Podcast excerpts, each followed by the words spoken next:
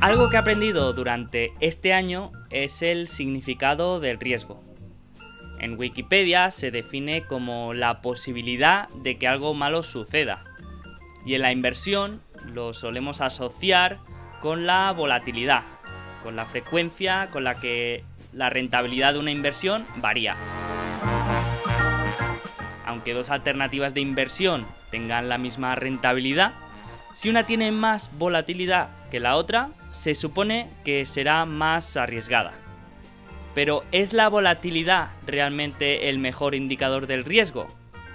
Pues no necesariamente.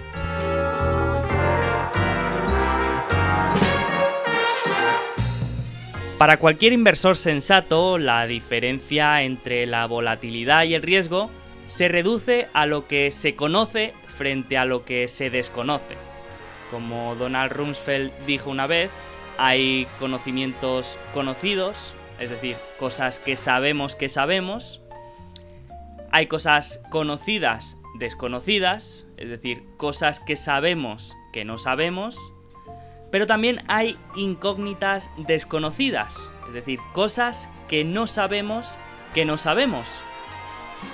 La volatilidad es una incógnita conocida, mientras que el riesgo es una incógnita desconocida. La volatilidad es una desconocida conocida porque aunque no podemos predecir la volatilidad futura, podemos hacer estimaciones razonables sobre su rango en el futuro. Por ejemplo, si el SP500 cayera un 50% en 2021, yo no lo vería como un ejemplo de riesgo, sino de volatilidad. La historia nos dice que las caídas del 50% en los mercados generales ocurren de vez en cuando, unas cuantas veces cada siglo. Si compras un fondo índice del SP500 y esperas lo contrario, tu problema no es el riesgo, sino la ignorancia. Por eso no equiparo el riesgo con la volatilidad. Hay gente que dice que la inversión en bolsa es demasiado arriesgada para ellos, pero lo que están queriendo decir en verdad es que es demasiado volátil. Algunos inversores prefieren la previsibilidad de los ingresos, mientras que otros prefieren la opcionalidad de la renta variable. Es decir, no se trata de riesgo, sino del rendimiento esperado que prefiere un inversor determinado.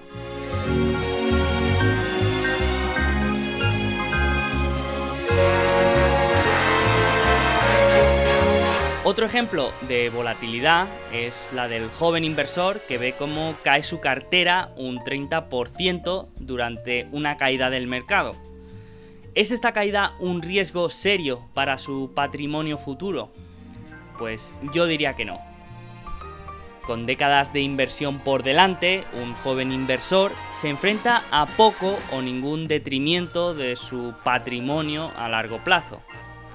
Pero el riesgo es un gallo de otro corral, porque el riesgo se refiere a las cosas que suceden y que no se pueden esperar, las incógnitas desconocidas.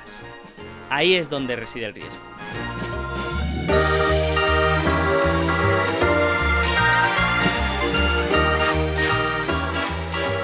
Porque el riesgo no es que el petróleo caiga, el riesgo es que el precio del petróleo vaya a negativo, el riesgo no es el trading de opciones. El riesgo es que tu broker quiebre y no puedas venderlas. El riesgo no es perder dinero con el Bitcoin. El riesgo es perder tus Bitcoins en un exchange porque el propietario ha muerto y no le ha dejado su contraseña a nadie.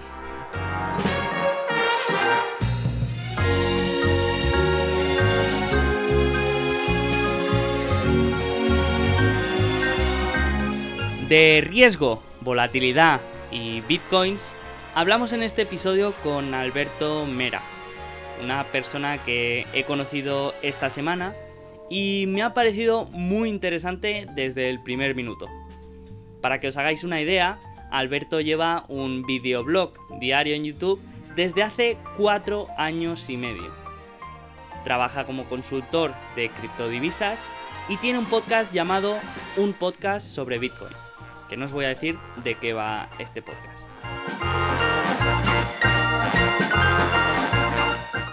Así que he aprovechado que he coincidido con él esta semana y hemos grabado la primera charla en vivo desde que empezamos el podcast. Así que si queréis conocer mejor este activo tan volátil, que no arriesgado, y todo lo que hay alrededor, espero que esta charla os parezca enriquecedora y la disfrutéis tanto como yo.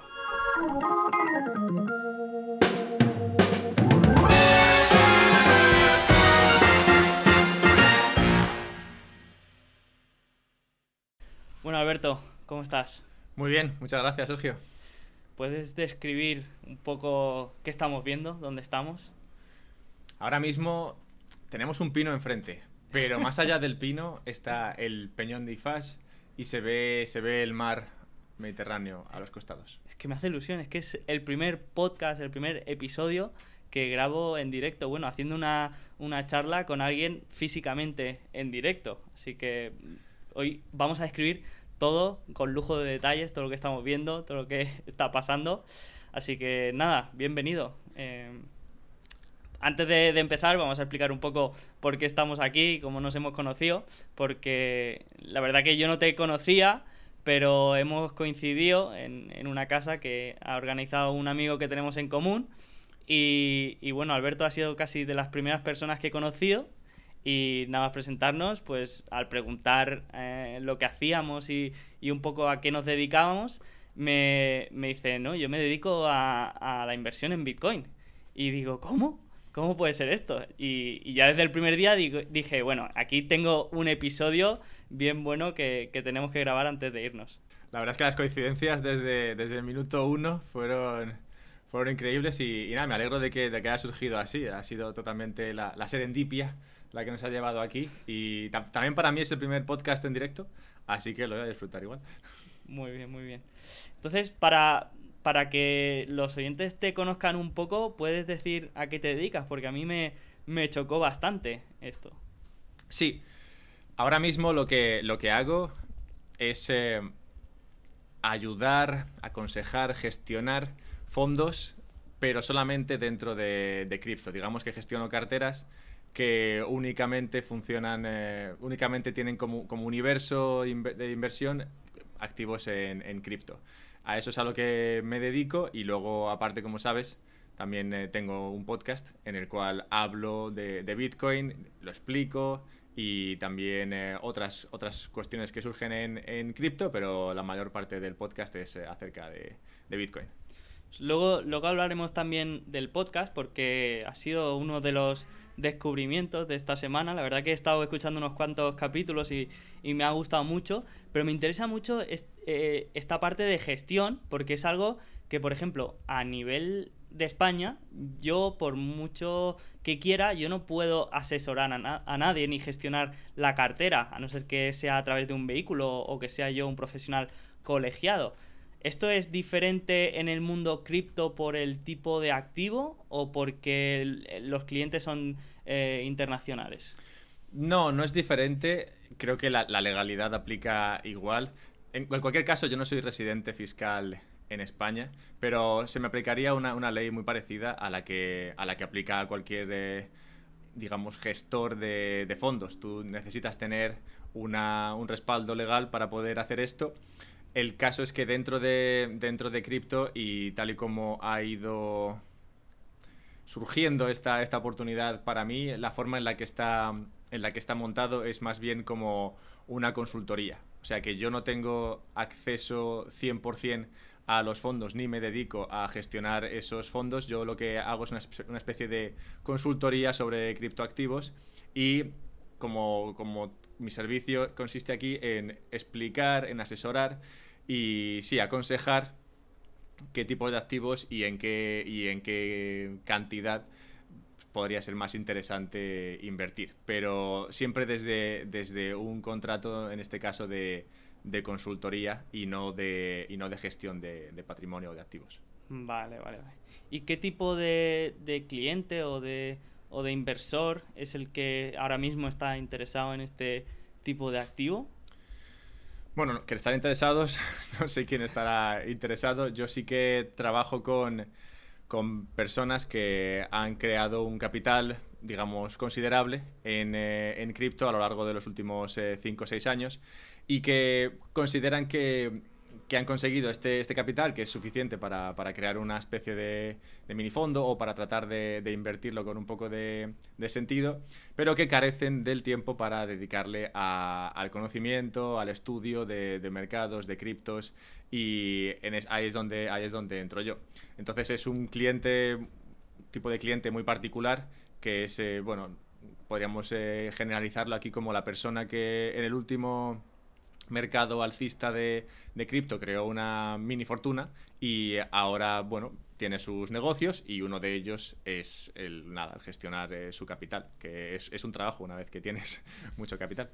Claro, es que lo estaba pensando y, y pensaba, eh, claro, yo quiero invertir ahora en empresas, y, pero no puedo dedicarle tiempo y tengo una gran variedad de fondos activos, de personas que gestionan grandes eh, capitales, que yo puedo elegir a un gestor e invertir en su fondo. Pero la verdad es que no conozco fondos de criptos, o sea, que yo pueda eh, invertir en una cesta de, dinero y alguien lo gestione, ¿no? ¿Existen vehículos como tal o, o, todavía está muy verde ese campo? Existen, existen, no te sé decir cuántos, cuántos existen ni qué vehículos hay así, digamos, de tamaño medio o, grande en, Europa, sí que existen en Estados Unidos. Yo trabajo, bueno, no trabajo, pero digamos que tengo relación con uno de estos fondos en Estados Unidos que se llama Ikigai y ellos comenzaron en la inversión eh, de, de, bueno, en la gestión de fondos en cripto hace ya dos, tres años y desde entonces han ido creciendo su, su portfolio, bueno, su, su, capital bajo gestión. Hace poco abrieron ronda otra vez, eh, permitiendo a, gente invertir. Es verdad que, que esto es un fondo, fondo, fondo. O sea que hay, pues hay unos tickets y en su caso creo que el ticket mínimo eran 100 mil dólares. Y nada, ponías 100 mil dólares y te lo gestionaban ellos. Es un, es un fondo que hace creo que el 80% es Bitcoin o el 90% es Bitcoin y lo que hacen son estrategias sobre compraventa en, en Bitcoin y no se meten en otros eh, tipo de otro tipo de criptoactivos. Pero sí, sí existen estos, eh, estos fondos puramente, puramente cripto y no son muy distintos de, los fondos que, que invierten en, en, otro tipo de activos. Es eh, es más el hecho de que sea un, un, activo un poco más desconocido, donde la legalidad, dependiendo del país, es, eh, varía más. No es, como, no es como un fondo que invierta en bonos y, y acciones, que sabemos que tiene una legalidad que es más o menos eh, homogénea entre los diferentes países. Aquí esto es un poco más país por país y por eso surgen figuras como la, la consultoría a veces para tratar de operar dentro de la legalidad cuando la legalidad no, no, no hay una base legal, digamos, para, para, hacer lo que quieres hacer.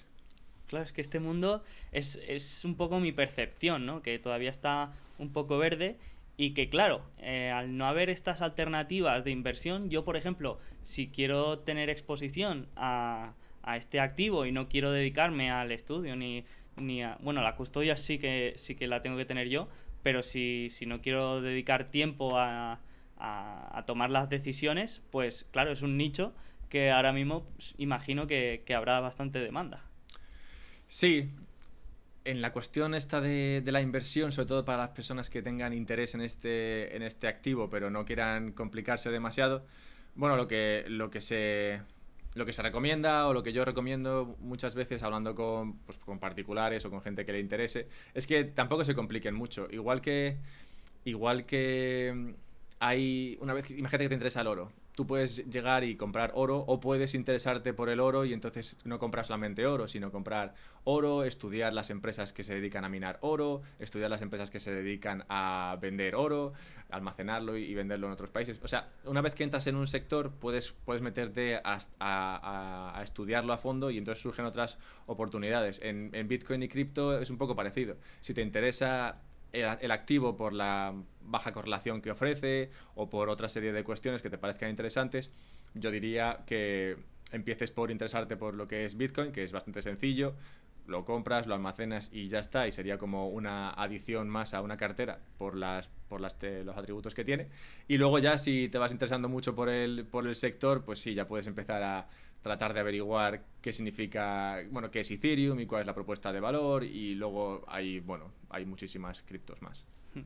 Es que es curioso porque a nivel personal yo eh, digamos que tengo bitcoins y es el único activo al que no le he dedicado tiempo de estudio ni, ni que considero que yo entienda bien. Obviamente sé lo que es y, he dedicado tiempo a intentar entenderlo, pero digamos que de, de, toda mi cartera es al que menos tiempo le he dedicado y el que lo tengo ahí mm, por pura opcionalidad, sin, sabiendo que, que, que no lo entiendo. Y curiosamente ha sido la mejor rentabilidad casi de, mi cartera de, los últimos años. Y, es curioso, ¿no? Y por eso también me, interesa tanto y tengo tanto, tanta curiosidad por esto. Pero antes de, entrar en el, en el, tema Bitcoin, que, quiero hablar eh, un poco de esto, quiero comentar también uno de tus proyectos que me parece casi más increíble que, que el tema de, de, las criptomonedas, que es tu videoblog diario. O sea que ya, ya te he dicho que tienes toda mi admiración porque, porque bueno, lo dejaré en, el, en la descripción de, del episodio, pero Alberto tiene un, un videoblog en YouTube que va haciendo un vídeo cada día sin falta desde hace tres años o más. Cuatro años y medio. Cuatro años y medio. O sea, y, y sin fallar un día. Sin fallar ni un día. Cuando no he publicado alguno ha sido porque no había wifi, no había forma de, de, encontrar, de encontrar datos allá donde me, me, encontrase. Y esos han sido, creo que ha sido un par de días que no, no he conseguido, no he conseguido subir, subir un vídeo. Sí, esto es. Cuando fue? Bueno, digamos 2015, que se me ocurrió el empezar como experimento a hacer un vídeo y dije, venga, voy a hacer siete, en plan, voy a hacer una semana de vídeos, porque yo en esa época escribía, tenía un blog, pero había muchas más ideas que, que no me daba tiempo a escribir, porque escribir requiere un poco más de, tiempo, y dije, bueno, lo hago, lo hago en formato vídeo, y así empezó, hice siete, y hoy hago el 1699, o sea que sí, ha, ha, ido, ha ido ocurriendo día tras día, y la verdad es que sí, es, es algo que me, me gusta, también me enorgullece, porque es verdad que joder, no, sé, es la cantidad de tiempo que le he dedicado a esto y la consistencia es, eh, es para estar orgulloso. Y no tiene nada que ver con, con, Bitcoin, pero en ese canal sí que es verdad que como hago un vídeo cada día, pues eh, voy explicando y voy hablando de multitud de, de, intereses que han salpicado mi vida durante estos últimos cinco años. Eh, y yo, por ejemplo, tuve una época en que grababa vídeos semanales en mi cuenta Instagram y, yo encontraba que me aportaba... Mm, o sea, yo lo empecé para mejorar mi comunicación y saber hablar delante de la cámara y un poco, pues, eh, el hablar en público, ¿no? Pero después vas descubriendo que también te aporta otras cosas, ¿no? Y que tienes que ser un poco más reflexivo y pensar un poco más eh, o profundizar un poco más en, lo que piensas. Eh, ¿qué, ¿Qué beneficios crees que te ha aportado, aparte de, la gente que te sigue o de tus habilidades comunicativas, el tener un videoblog diario? Sí, va un poco por donde, por donde, por donde tú ibas. Al final, el, el tratar de transmitir una idea, que es lo que, es lo que hago en el canal. Tengo una idea que quiera transmitir. El tratar de hacer eso, bueno, el tratar y hacerlo durante cinco años cada día, al final te permite mejorar mucho a la hora de, de transmitir dichas ideas. No, es lo mismo, no es lo mismo explicar eh, una idea bien que explicarla mal. Al final, todos sabemos que hay gente por ahí que tiene ideas muy buenas, tiene mucha cabeza y es incapaz de, trasladar esas ideas de forma que, la gente las siga o que la gente las encuentre interesantes. Entonces, el, canal, al permitirme hablar de todos los temas que se me han ido ocurriendo durante estos últimos eh, cinco años, he ido sin quererlo o queriendo poco a poco mejorando a la hora de transmitir un poco lo que quiero decir. Pues eh, muchas ideas, ya te digo, que, seguro que he repetido porque hay muchísimos vídeos que se me han olvidado y que seguramente ahora estoy haciendo otra vez pero lo estoy explicando de otra forma, pues eh, he crecido, he aprendido en este, en este tiempo y el, hacerlo, el hacerlo con esa consistencia te permite mejorar a la hora de simplemente coger una idea y transmitirla de forma que sea más comprensible, más, eh, más digerible. Hombre, es que si después de 1600 vídeos no repites algún tema o, algún concepto, yo creo que es que no hay tantos. Es inevitable. Eh, pero, pero ya te he dicho que tienes toda mi admiración por eso, eh, no, no, solo por el grabar vídeos, sino por la consistencia de, de, no saltarte ni un día durante estos cuatro años y medio. Genial. Otra cosa que me gusta hablar con la gente es un poco acerca de su relación con el dinero, ¿no? Mm, ¿Cómo definirías tú eh, tu relación con el dinero? Si es algo en lo que piensas mucho, si, si tienes un objetivo en mente, si si te consideras ahorrador o, cómo, lo definirías. He evolucionado mucho en esto. Yo empecé trabajando en bolsa, en, una, en un, banco de inversión en España.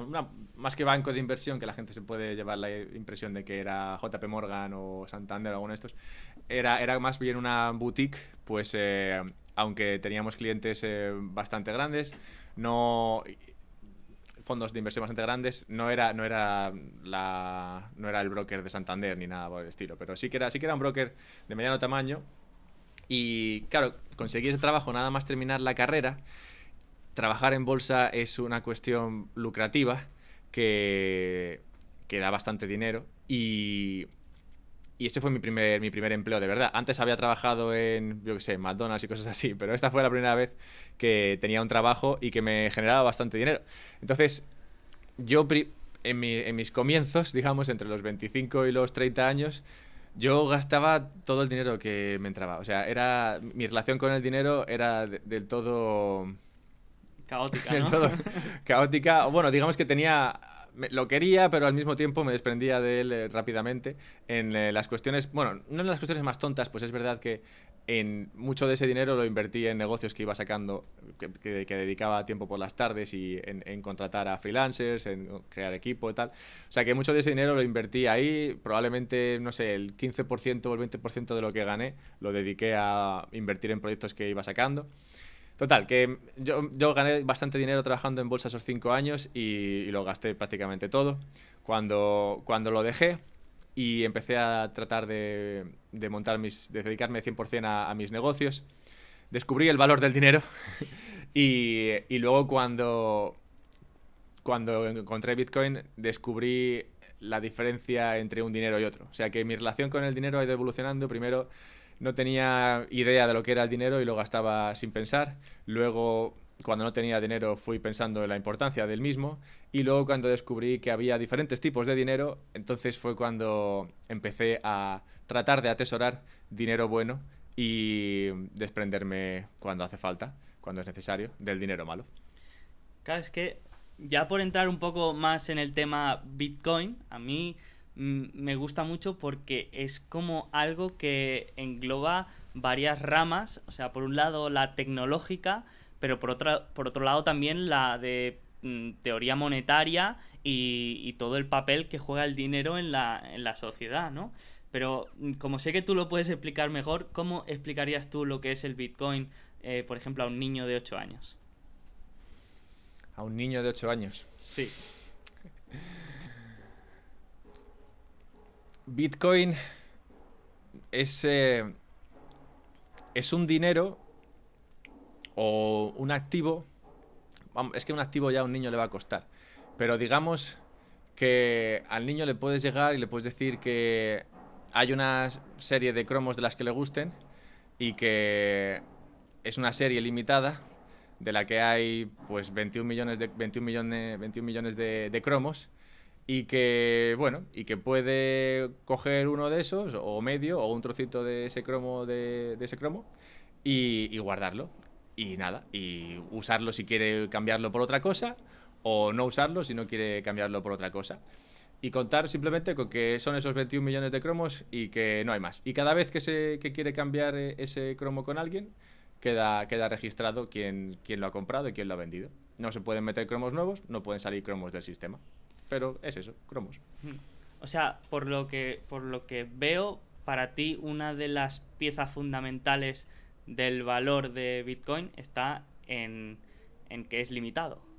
Es uno de sus atributos principales, pues eh, si tú piensas en lo que es, en lo que hay escaso en este mundo, podrán venirte a la cabeza algunas cosas, pero, pero en cuanto a activos digitales, la escasez es algo que no abunda. De hecho, hasta Bitcoin era imposible crear un activo digital escaso. Pues, claro, lo digital se, lo identificamos rápidamente con, eh, con que puedes hacer más copias. Copia-pega, copia-pega, y, y así es algo digital, son simplemente unos y ceros que puedes mandar y enviar a cualquier sitio. Así que el hecho de que Bitcoin sea un activo digital puramente escaso hace del mismo algo totalmente increíble. Ya sé que cuesta a veces o cuesta de primeras darse cuenta de la importancia de eso, pero una vez que te das cuenta de que, de que es lo único escaso, entonces empiezas a, empiezas a crearte una imagen de lo que es Bitcoin que, que resulta interesante. ¿Y por qué Bitcoin y no otra criptomoneda? ¿Qué tiene Bitcoin de único respecto a, a las demás? Bueno, podríamos hacer una lista aquí bastante larga de características, pero me quedaría con que con lo que tú has dicho en la, en la pregunta y es que qué hace a Bitcoin único y lo que hace a Bitcoin único es que no puede haber otro Bitcoin, lo cual por definición lo convierte en único. Bitcoin nació en 2009 y nació de forma orgánica. Si tú quisieras crear un Bitcoin, otro Bitcoin mejor que el Bitcoin anterior hoy, ya sería imposible que surgiera de la misma forma, pues eh, ya existe Bitcoin 1. Y el hecho de que exista Bitcoin 1 impide que pueda existir un Bitcoin 2.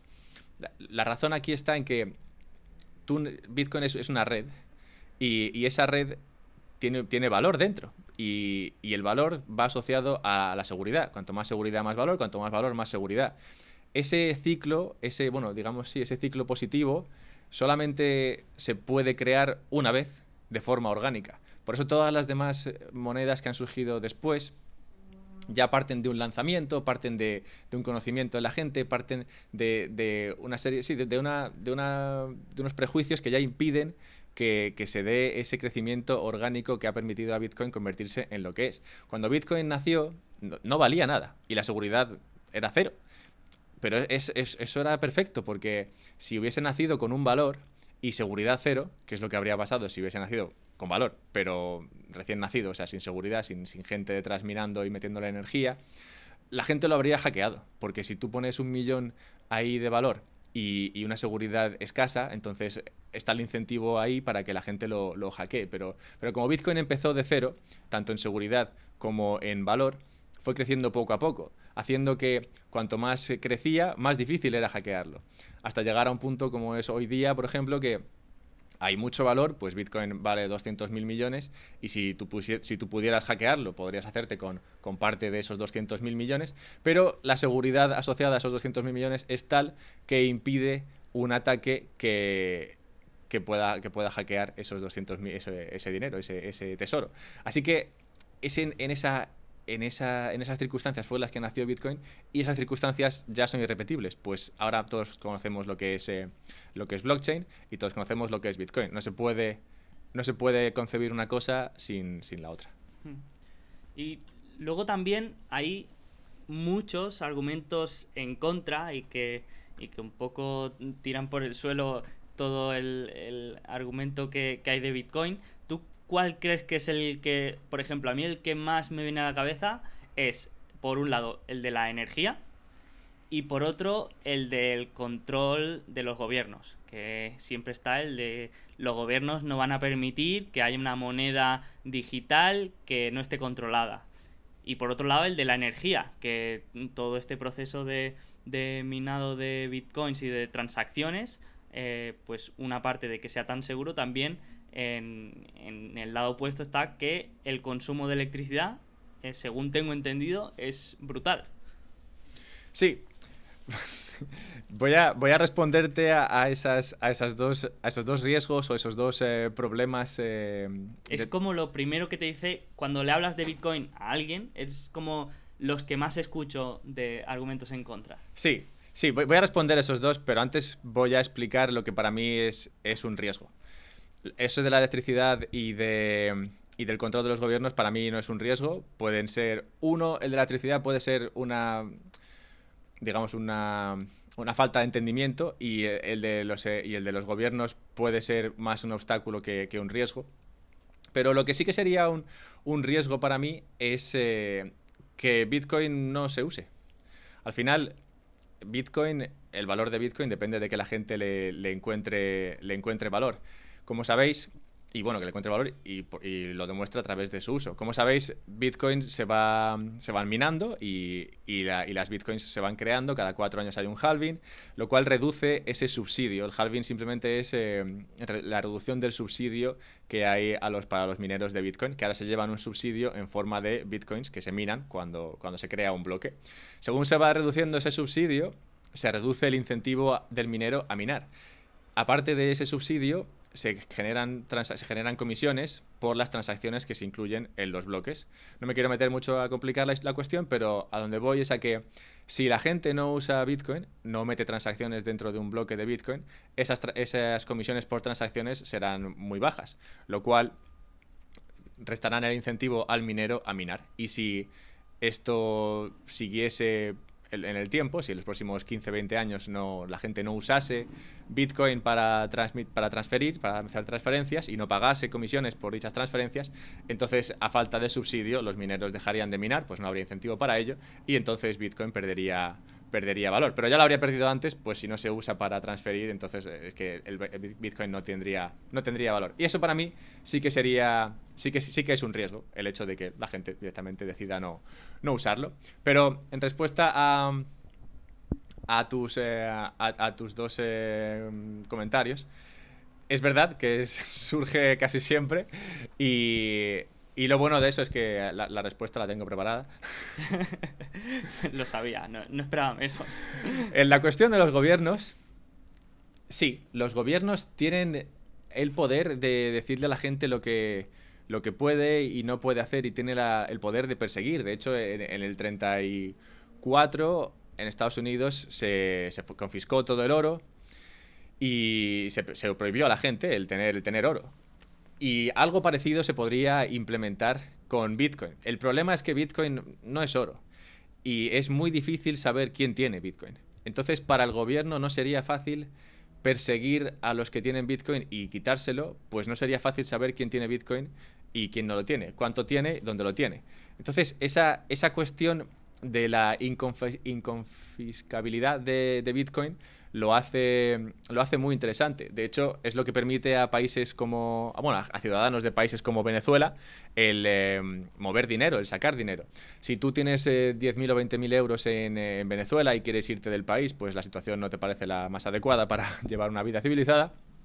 Antes tenías que salir o bien cargado de oro, o bien cargado de billetes, o bien cargado de joyas. Ahora puedes salir con una dirección y en esa dirección, que es una, una serie de, de bueno, alfanumérica, ahí tienes, eh, ahí tienes todas tus bitcoins y eso no te lo van a quitar. Y con, y con acceso a ese, a ese código, a esa dirección, tú puedes acceder a tu, a tu riqueza.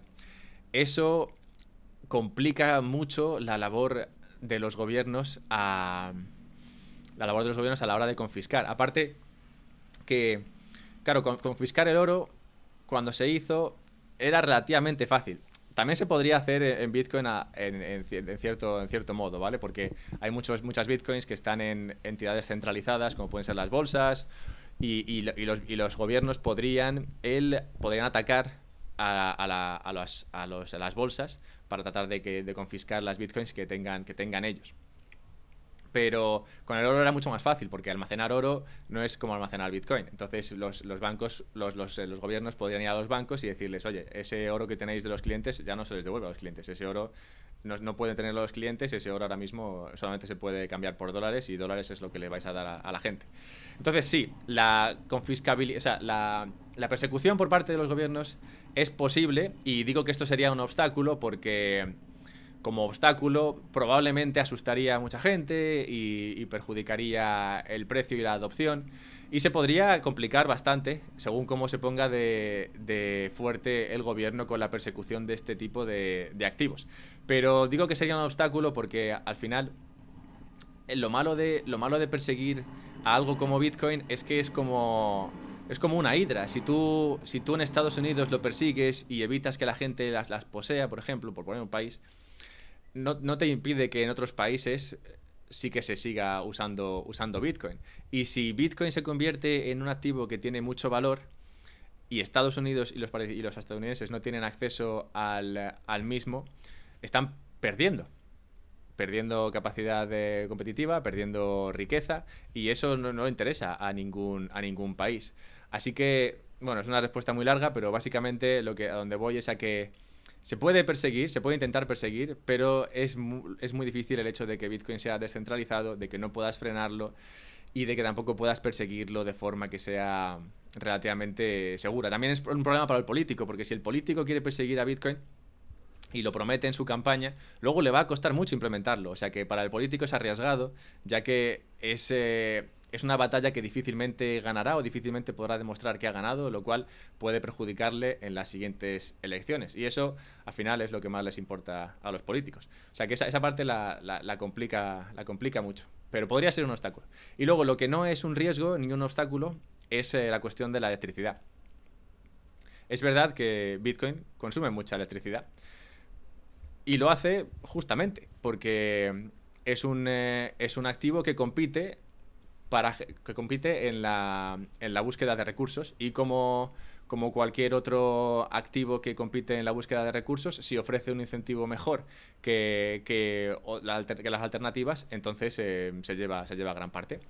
¿Qué quiero decir con esto? Lo que quiero decir es que hay incentivos para los mineros para invertir electricidad en, eh, en, Bitcoin, pues eh, el, lo que se llevan es lo que he comentado antes, el subsidio y, las transacciones que se metan en, el bloque.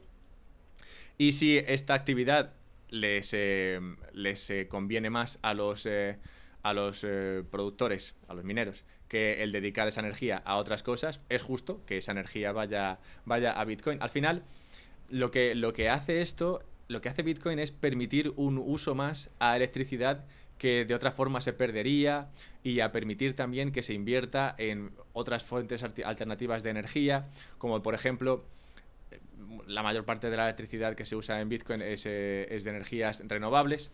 Y, luego también se está invirtiendo mucho en eh, el residuo que, se genera al, crear, al, sí, al generar energía en campos de petróleo no siempre toda esta energía se puede, se puede usar y es energía que se perdería. Entonces, en lugar de perderse, lo que hace es que se deriva a minar Bitcoin in situ, en el, en el mismo campo, y, así aumenta la rentabilidad del, campo de, extracción y de generación petrolífero. O sea que mejora las rentabilidades de, estos, eh, de estos generadores de electricidad tanto de esos como de los que son renovables, de todos. Al final es una forma más de cambiar electricidad por dinero, de monetizar la creación de, energía y como tal incentiva que se, que se mejore en la creación de, energía, lo cual beneficia tanto a productores de energía como a los, usuarios últimos que somos nosotros. Claro, es que no, no estoy seguro si recuerdo bien, pero para poner un poco en perspectiva lo que era este consumo eléctrico, me acuerdo que era aproximadamente un 1% del consumo eléctrico mundial. Entonces me pareció eh, brutal, ¿no? Eh, eh, es muchísimo que, solamente una criptodivisa acaparara, acaparara esto. Pero obviamente tiene lógica. Mm, a mí es algo que me cuesta entender porque, porque no tengo los conocimientos ni es mi, mi sector, pero sí que es algo que, choca bastante. Esto habla de la seguridad de Bitcoin. Sí, ¿no? Tanta energía se dedica a, Bitcoin, pues tanta gente entiende que, es necesario, que es bueno y que está incentivada a ello. Y toda esa energía es la que respalda Bitcoin. Entonces, el riesgo principal sería que la gente no lo utilizara o no le eh, diera valor. Pero ahora mismo, por ejemplo, eh, hoy en día hay gente que lo utilice o se puede hacer algo más que transacciones de dinero? ¿Se puede eh, hacer alguna compra? ¿Se puede...?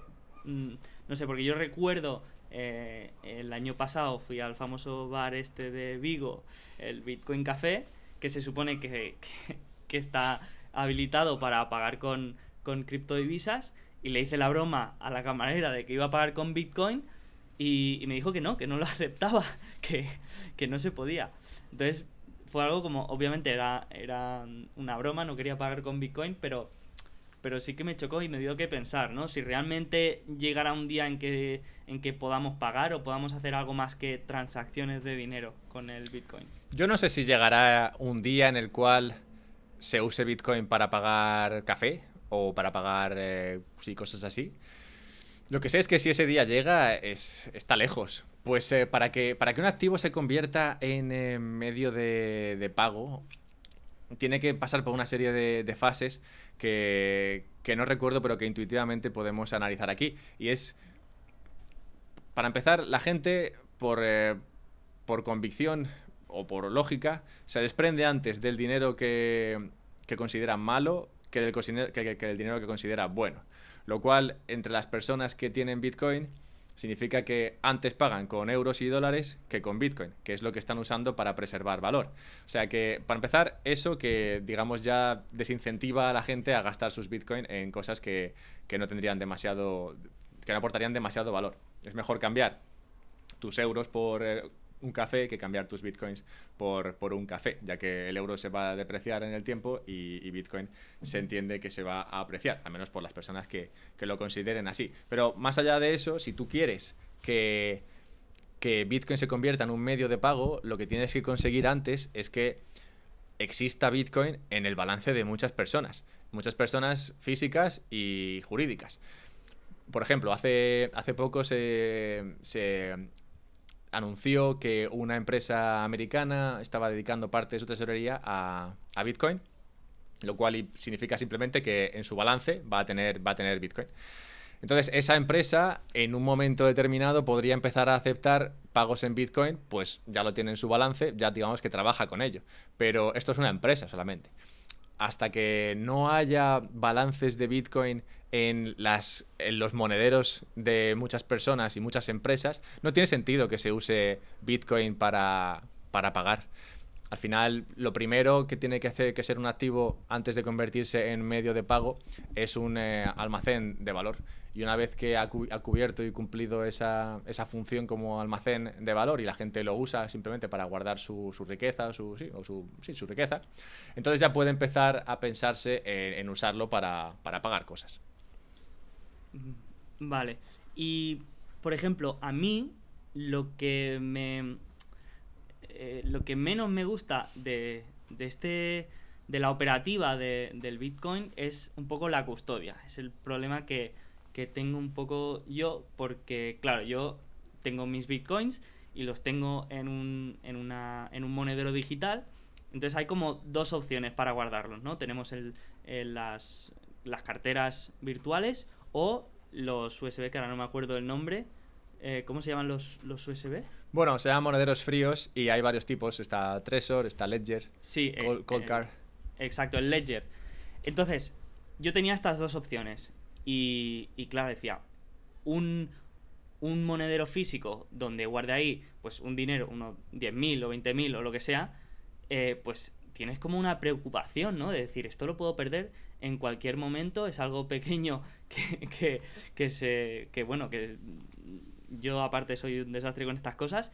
Y, y por otra parte, en el monedero virtual tienes que guardar tu contraseña, pero mm, como si fuera. Eh, bueno, la contraseña de, del Banco Central, porque como la pierdas, eh, lo pierdes todo. No es, no es como si tienes tu dinero en una cuenta de un banco que, que tienes manera de recuperarla, sino que ahí pues pierdes todo. Y eso es un poco lo que me, me tiene en vilo, me tiene preocupado, porque claro, yo tengo mi contraseña guardada en, en, una herramienta, pero si la pierdo y si eh, mil cosas pueden pasar, y, y eso, ¿cómo crees tú que se puede gestionar mejor? Bueno, esto es un mundo y además eh, es, como, es como todas las demás cosas dentro de, dentro de cripto. Hemos empezado hablando de, fondos de inversión y te he explicado bueno, que había uno o dos que, que existan y la mayoría en Estados Unidos. Como todo, en el tema de la custodia también se va avanzando y cuanta más gente se preocupa por esto, cuanta más gente busca esas soluciones, más empresas eh, existen y, se van creando para satisfacer esa, esa, demanda. Al final es lo bueno del capitalismo, si hay una, hay una demanda, enseguida la gente va a ofrecer eh, un, un servicio y cobrar por ello. Entonces sí, lo que tú comentabas es que hay varios monederos y en función un poco, a ver, hay una forma fácil de ver esto, es en función un poco de lo que te quieras de lo que quieras invertir o lo que quieras tener en Bitcoin, compensa tener uno o tener otro. Por ejemplo, la persona que, que tiene que está empezando y que solamente quiere probar un poco y meter, yo que sé, 100 eurillos, 200 eurillos ahí para ver cómo funciona el esto de tener Bitcoin y demás, puede usar simplemente una, una bolsa y depositarlo ahí. No es para nada recomendable el tener tu dinero en la bolsa porque lo que he comentado antes, el dinero en la bolsa significa que depende de un ente, una entidad que puede ser hackeada o puede ser intervenida y, entonces tú puedes perder el acceso a, tus bitcoins. De hecho, no son tus bitcoins si están en la bolsa. Tú simplemente has usado la bolsa como un tercero para comprar y almacenar. Ahora, si tienes poco, yo entiendo que si vas a tener 100 euros, no te, no te, vas, no te merece la pena gastarte 80 en una solución que, que te provea de seguridad para esos 100, porque al final gastarte, invertir 100 y gastarte 80 en guardarlas, digamos que no tiene demasiado sentido. Ahora, según vas incrementando tu posición, se, existen otra serie de herramientas. Puedes, lo más caliente, por así decirlo, es, es tener el dinero en la bolsa caliente en el sentido de que es lo que está más accesible a, los hackers. Luego, un monedero menos caliente, un templado, podría ser un monedero que uses, que sea un monedero de, escritorio, un monedero de, ordenador, donde guardes tus, tus bitcoins o, los activos que sean. Y esto es también vulnerable, pues normalmente tendrá existirá la posibilidad de que sea accesible por internet y que te lo hackeen, o puedes perder el portátil y perderlo y perder el dinero. Y luego, finalmente, la solución más, eh, más segura es eh, la de monedero frío, que tú has comentado, la de, la de Ledger, la de Coldcard.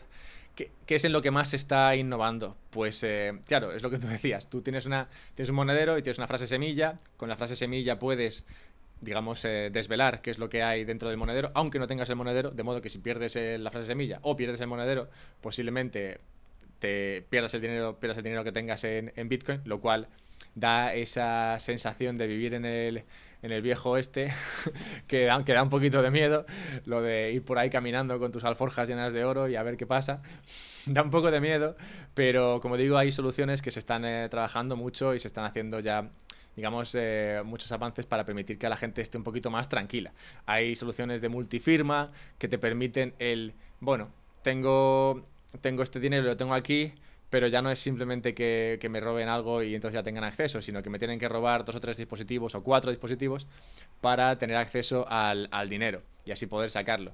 Luego también hay trucos dentro de los monederos físicos sin más, en los cuales tú puedes añadir contraseñas además de las contraseñas que suelen ser eh, exigibles o, que, suelen venir de serie. Total, que existen una serie de, existe una serie de, herramientas en las cuales se está invirtiendo mucho para, permitir que la gente se sienta más tranquila almacenando Bitcoin. Luego, a nivel institucional, que eso también lo estoy trabajando mucho, es, existen otra serie de soluciones. Claro, pues eh, a una empresa, como esa que he comentado antes, americana, u otras empresas que están eh, valorando la posibilidad de almacenar parte de su efectivo en, en Bitcoin, pues consideran que pierde menos valor en Bitcoin que, en euros o, en dólares. Para este tipo de, cliente o de, o de persona eh, jurídica existen otra, serie de soluciones que no son un, USB.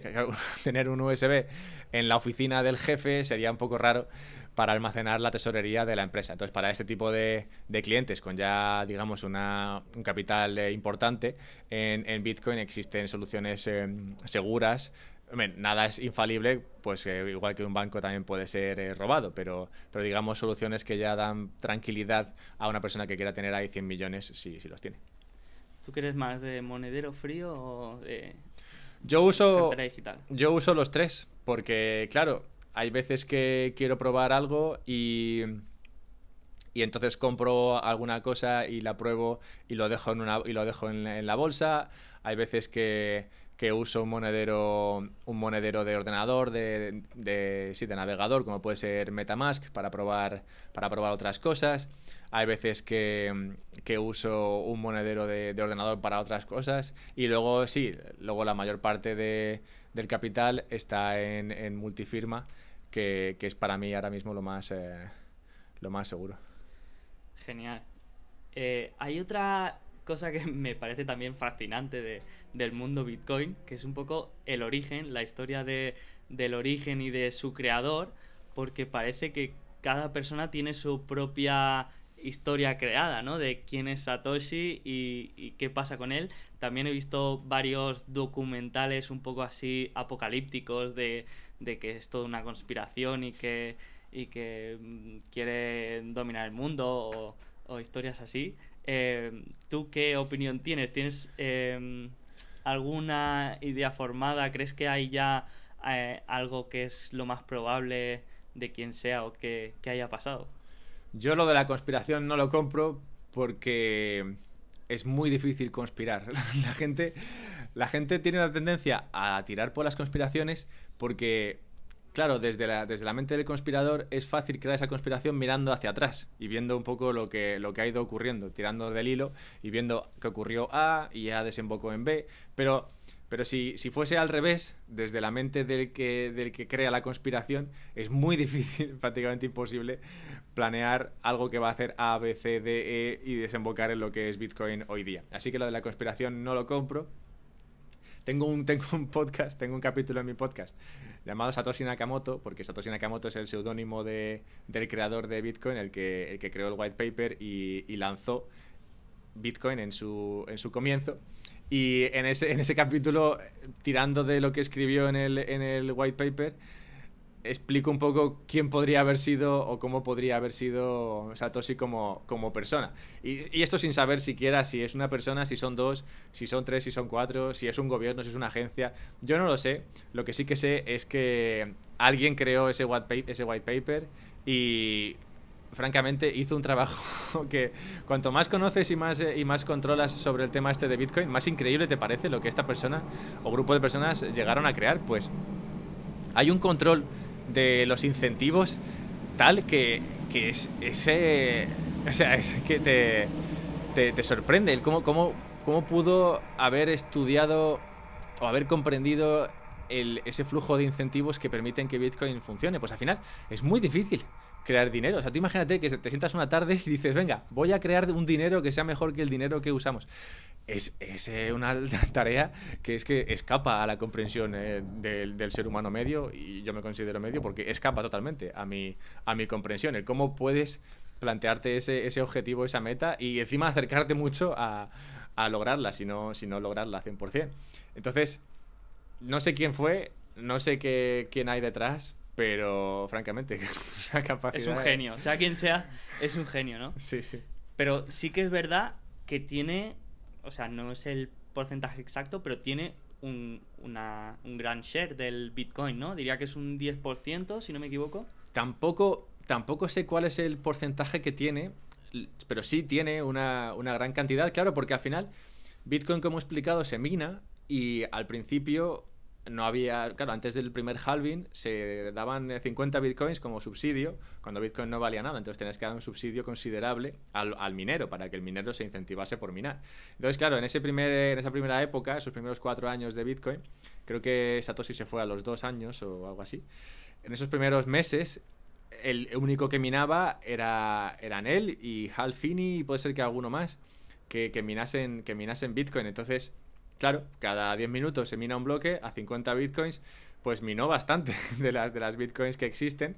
Lo, lo divertido, interesante de, Bitcoin es que, como he comentado antes en el ejemplo de, los cromos, en es, esas bitcoins se, se mueven dentro de, del, bloque, del, blockchain de Bitcoin. Entonces, se, puede, se sabe qué bitcoins son las de Satoshi y se sabe que, esas bitcoins no se han movido. Que se minaron, se enviaron a una dirección y desde entonces se siguen ahí. O sea, hace 10 años que esas bitcoins están ahí quietas sin que Satoshi o quien sea que tenga el control sobre esas eh, claves, sobre esas direcciones, las toque. No se sabe siquiera si, si, sigue teniendo acceso o si lo ha perdido y esas bitcoins no hay que contar con ellas. independientemente, no importaría, pues al final eh, cualquier cantidad de dinero sirve para, para cualquier tipo de sociedad. O sea, que no importa que sean 21 o, o 6 millones, con que sea eh, suficientemente divisible, vale. Pero sí, ahí existen un montón, ahí existen un montón de bitcoins que minó Satoshi en su día y que sí, ahí están. Claro, de ahí viene un poco las conspiraciones, ¿no? De que hay ahí una cantidad ingente de dinero, o sea, si no sé si sea un 10% o un 5%, pero por lo poco que sea, con el valor que tiene ahora el Bitcoin, hay una persona, un grupo de personas que tienen una cartera con miles de millones de, de dólares y que no la están tocando. Y eso te hace pensar, ¿no? ¿Qué, qué quieren hacer estos? ¿Qué están planeando, no? Y yo creo que de ahí vienen un poco eh, estas conspiraciones. Sí, a ver, francamente no sé qué conspiración puedes hacer más allá de la de, bueno, pues en algún momento decidirán vender y colapsar el mercado o algo de eso. Pero al final, si decide ponerse a vender un día, será, será una noticia bajista, negativa para Bitcoin, el precio caerá, mucha gente decidirá comprar a un nivel, mucha otra gente decidirá comprar a otro nivel, pero ya digamos que es algo ajeno a que a que Satoshi decida vender o no decida vender. Hay miles, millones de personas ya que creen en Bitcoin, que tienen Bitcoin en sus carteras, que, consideran que Bitcoin es valioso. Y si de repente entra más Bitcoins al mercado, los, los que tenga, si tiene 5 millones, 5 millones, si tiene 4 millones, 4 millones, claramente eso será una presión vendedora brutal en el mercado y, y el precio caería como, como en cualquier otra situación de oferta y de repente se, se, incrementa la oferta en la variedad, pues pasaría en cualquier activo. Bueno, y esa, esa oferta se absorberá y bueno, será pues nada, más bitcoins para todos. Genial. Y cuando alguien te pregunta sobre Bitcoin y te dice que quiere aprender más o, o que, bueno, que siente curiosidad, ¿qué referencias le das? ¿Qué te gusta recomendar? ¿Blogs o podcast, aparte, de, aparte del tuyo? Yo, yo recomiendo siempre el, eh, libro de Saifedian, Saifedian Amos, porque es un libro que no es sobre Bitcoin, es un libro sobre dinero. Y si entiendes el dinero, entiendes Bitcoin. El, libro se llama El Protocolo Bitcoin o The Bitcoin Standard, creo que la traducción a español es de Bitcoin Standard. Y claramente con el título sí, trata, trata Bitcoin, pero tampoco lo trata, o sea, es un libro que igual el 30% es sobre Bitcoin, el 70% es economía y dinero.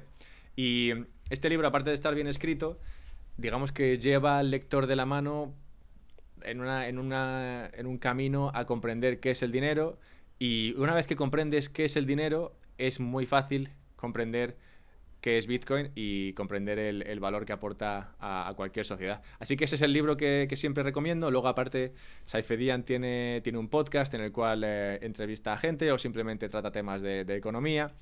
Al final, Bitcoin es, es un activo que, es criptografía, sociología, filosofía, em, em, sistema monetario. Es toca, muchos, toca muchos palos de modo que para comprenderlo hay que, hay que digamos, eh, observarlo desde arriba. Si, si, simplemente te explican lo que, lo que es Bitcoin, en plan, cómo se minan, por qué se minan, cuántas hay y demás, puedes al final llevarte una idea de que es un sistema interesante, pero, pero que no, no sé qué, para qué más puede valer.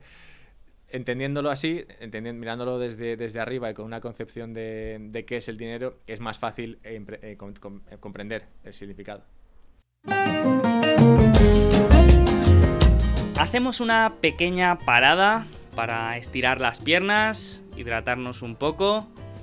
Y mientras tanto te voy a contar un poco lo que estamos haciendo en alfapositivo.com. Algunos lo llamarán spam, pero nada más lejos de la realidad. Simplemente información de valor.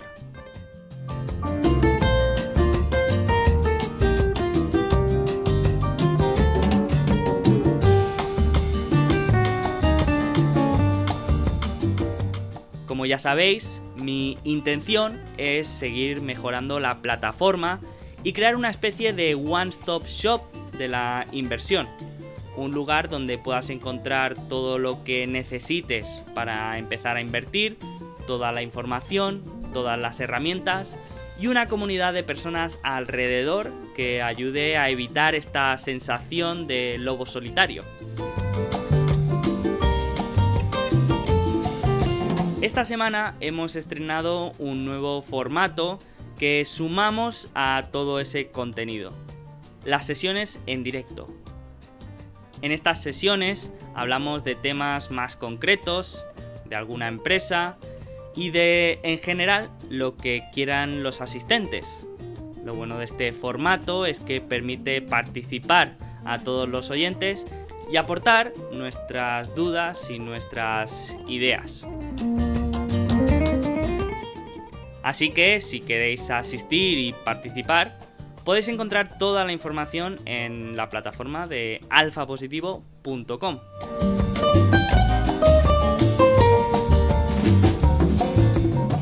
Bueno, vale, al final sí que ha quedado un poco spam publicitario, pero bueno, estoy seguro que me lo perdonaréis.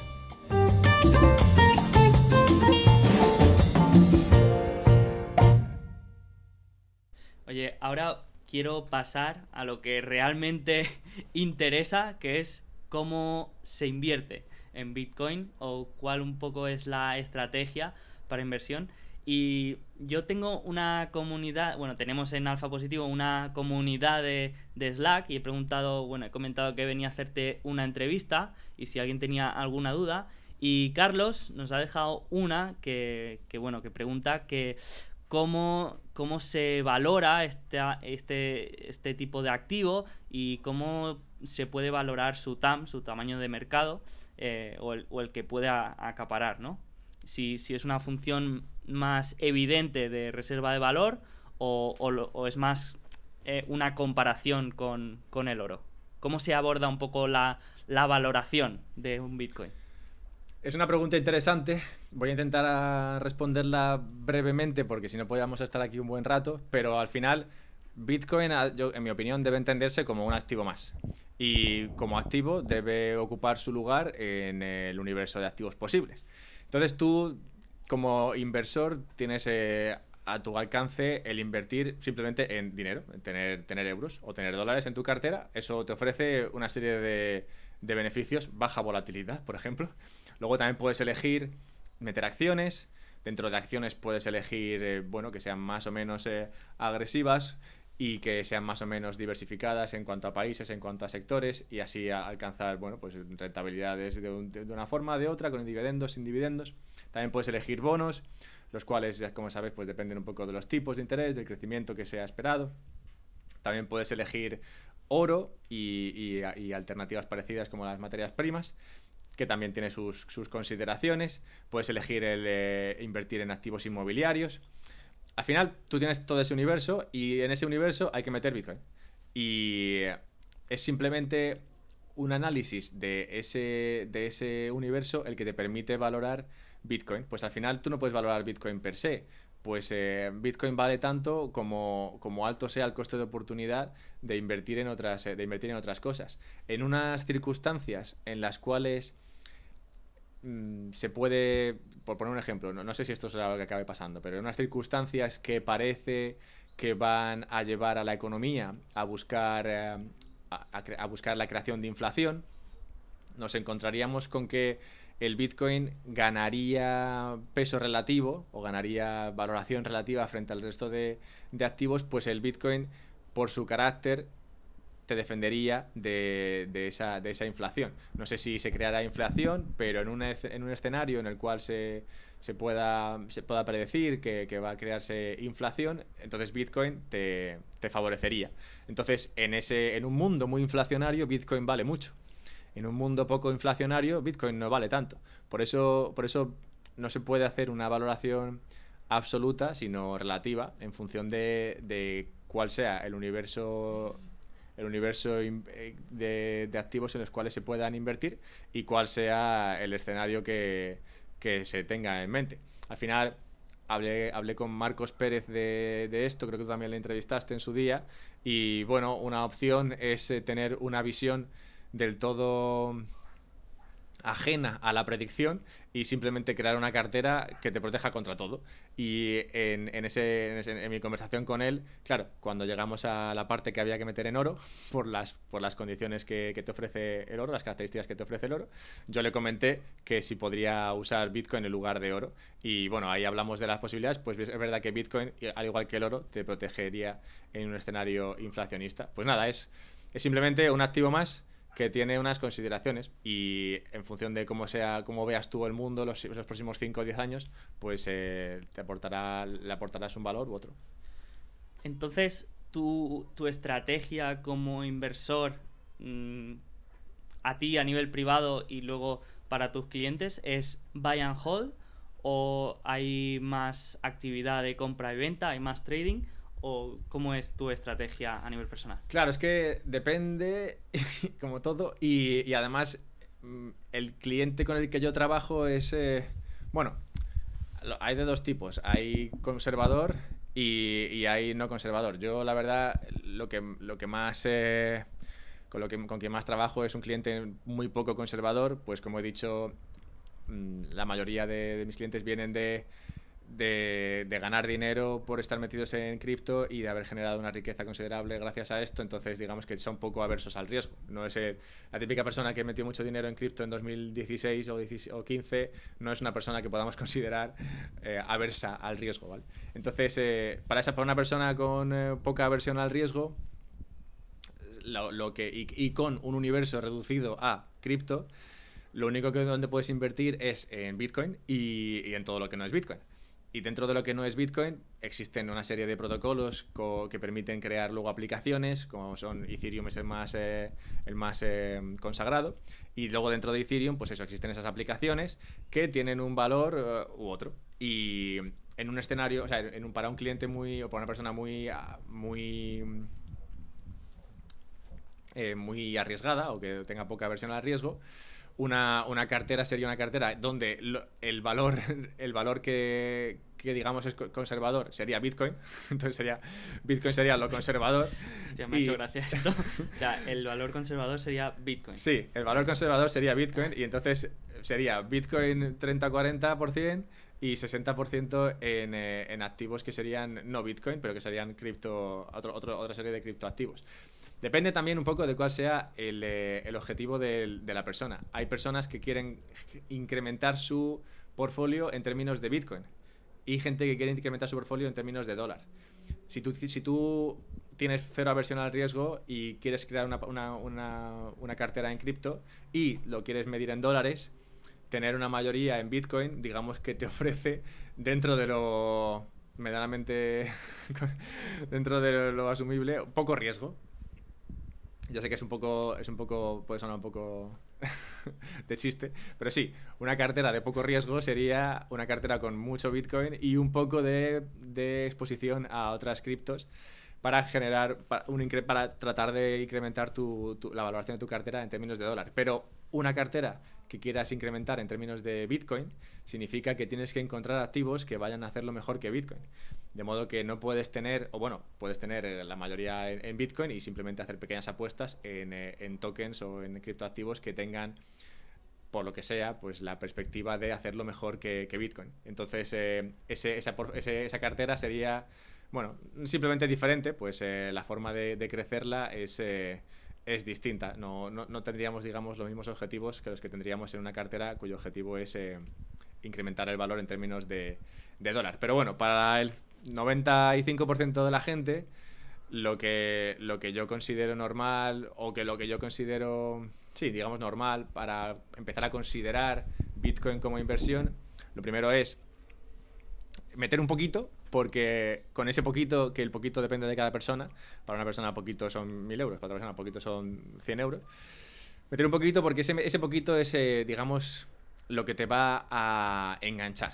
Porque una vez que pones un poco de dinero, digamos que tienes skin in the game que llaman, y entonces te empiezas a interesar más por lo que hay, por lo que hay detrás. Y creo que, creo que eso es eh, atractivo, pues, eh, pues sí, te, te, empuja a comprender un poco más y, luego ya puedes decidir, empezar a tomar decisiones acerca de cuánta Bitcoin en realidad quieres eh, o cuánto cripto quieres en, tu cartera. Pero en mi opinión, cualquier cartera medianamente normal, no debería consistir solo de Bitcoin y cripto, pues eh, es, es para el 99% de la gente demasiado riesgo. Hay casos, como digo, en los cuales eh, esto es así, pero es por consideraciones que son muy particulares. Y, por ejemplo, has comentado que el proceso de análisis de Bitcoin es un poco relativo al, universo restante de, de, activos, pero a la hora de valorar una otra criptomoneda como Ethereum o otras menos conocidas, el proceso de análisis es más de conocer el proyecto que hay detrás y de, y de lo que hay todo alrededor o hay otro tipo de análisis, no sé, eh, técnico o... ¿te, ¿Te, gusta tirar rayas en gráficos y esas cosas? O, no, Es, es un poco como... Es un poco como invertir en... Eh, como si fuese un venture capital o como si fuese invertir en startups. Al final, lo único cerrado... El único producto cerrado dentro de Bitcoin, dentro de cripto, es Bitcoin. Bitcoin es lo único que es un producto cerrado, ya está. O sea, ya está cerrado, es digamos una empresa, entre comillas, que ya tiene un producto y tiene un market fit y, ya está. Todo lo demás, digamos que está por, por ver. Incluso Ethereum está por ver exactamente qué, tipo de producto es lo que acaba siendo. Pues eh, bueno, está, está sufriendo una serie de cambios, aún va, tiene, va a sufrir más, con el cambio a Proof of Stake y tal. Bueno, digamos que lo único cerrado es Bitcoin. Todo lo demás son startups que ofrecen una potencialidad. Y como potencialidad hay que, hay que valorarlas. En 2016-2017, eh, cuando tuvimos el último mercado alcista, se empezó a trabajar mucho en modelos de valoración. Pues entró mucho dinero y la gente estaba como loca por poder aplicarle algo. Porque es lo que tú dices, en plan, tú ves, tú ves el, el universo de criptos y dices, a ver, es que no entiendo nada, no sé, qué, qué, hay aquí detrás, no, no puedes hacer descuento, descuento de flujos de caja, no puedes hacer, no puedes hacer nada, porque en el 2016-17 ni siquiera había un producto, se, generaba, se, levantaba dinero con la promesa de. Entonces, es, eso complica mucho la valoración dentro de, dentro de cripto. Lo que se usa, si te quieres amparar en algo, o si te quieres, eh, sí, digamos, amparar en algo, o usar algún tipo de valoración, es el eh, conocer al equipo, igual que harías en una startup, en plan, conocer al equipo que está detrás, conocer cuánto trabajo están poniendo, lo bueno de Bitcoin, de bueno de cripto, perdón, es que todo es eh, código abierto. Entonces tú puedes entrar a, GitHub y ver el eh, proyecto que sea que te interese, estudiar el código que hay detrás, estudiar la gente que está trabajando en ese código, ver quiénes son, ver cuánto trabajo están metiendo ahí, entendiendo por trabajo cuántas líneas de código están metiendo, cuánta innovación hay detrás, cuánto trabajo están dedicando a esto y analizar eso, analizar también ahora por fin podemos analizar algo de descuento de flujos de caja, aunque claro, es descuento de flujos de caja con un historial de meses, pues eh, se está aplicando descuento de flujos de caja a proyectos que ahora sí tienen clientes, o sea, tienen, tienen usuarios y generan comisiones, pues eh, hablaríamos de, bolsas, hablaríamos de, entidades financieras que ofrecen créditos y ahí sí, sí, que hay una serie de comisiones, ya sea por el trading o sea por la generación de, préstamos, que se pueden, se pueden extrapolar a, futuro y, traer a descuentos de flujos de caja y, digamos, y digamos darte una idea de lo que podría valer el token hoy día. Se está usando esto, pero claro, con un historial de, tres meses o cuatro meses, pues difícilmente sea, sea mucho más eh, concreto que el dar palos de ciego y ya está. Pero como digo, bueno, se puede ahora cada vez más, se puede estudiar qué es lo que hay detrás, estudiar sobre todo el equipo, estudiar la idea y al final apostar a que una idea tiene una narrativa, que eso también importa mucho en Bitcoin, en cripto, tiene una, una narrativa interesante y que tiene trabajo detrás y ya está, y tirar por ahí. Pero es como invertir en startups, solo que en lugar de, esperar a los 6-7 años, que eso es tener que esperar en, en la inversión en startups, pues aquí sabrás si lo has hecho bien o lo has hecho mal en el transcurso de 6-7 meses. Vale. ¿Y tienes algún proyecto en mente que te resulte interesante o que mm, tengas altas expectativas o que te guste por, por alguna razón especial? Bueno, vaya por delante, que no lo hemos dicho al principio, un descargo de responsabilidad en el sentido de que nada de esto es consejo financiero ni, ni nada. O sea, todo esto es simplemente por, por mero entretenimiento. No hay que tomarse nada de esto como recomendaciones financieras de inversión ni por el estilo. Esto siempre. Es más que nada para, para conocer eh, un poco lo que, lo que es un proyecto de cripto, el, el, negocio que hay detrás o, el proyecto en sí. Ya que hemos hecho el descargo de responsabilidad, me quedo más tranquilo. A mí hay una serie de, de tokens que me interesan y que estoy, y que, y que estoy estudiando activamente, que, que son eh, en este año concretamente todo lo que está pasando dentro de lo que llaman DeFi o Decentralized Finance, que son finanzas descentralizadas, que es un poco lo que decía antes de esos proyectos que te permiten hacer descuento de flujos de caja y entender cuánta gente lo está usando.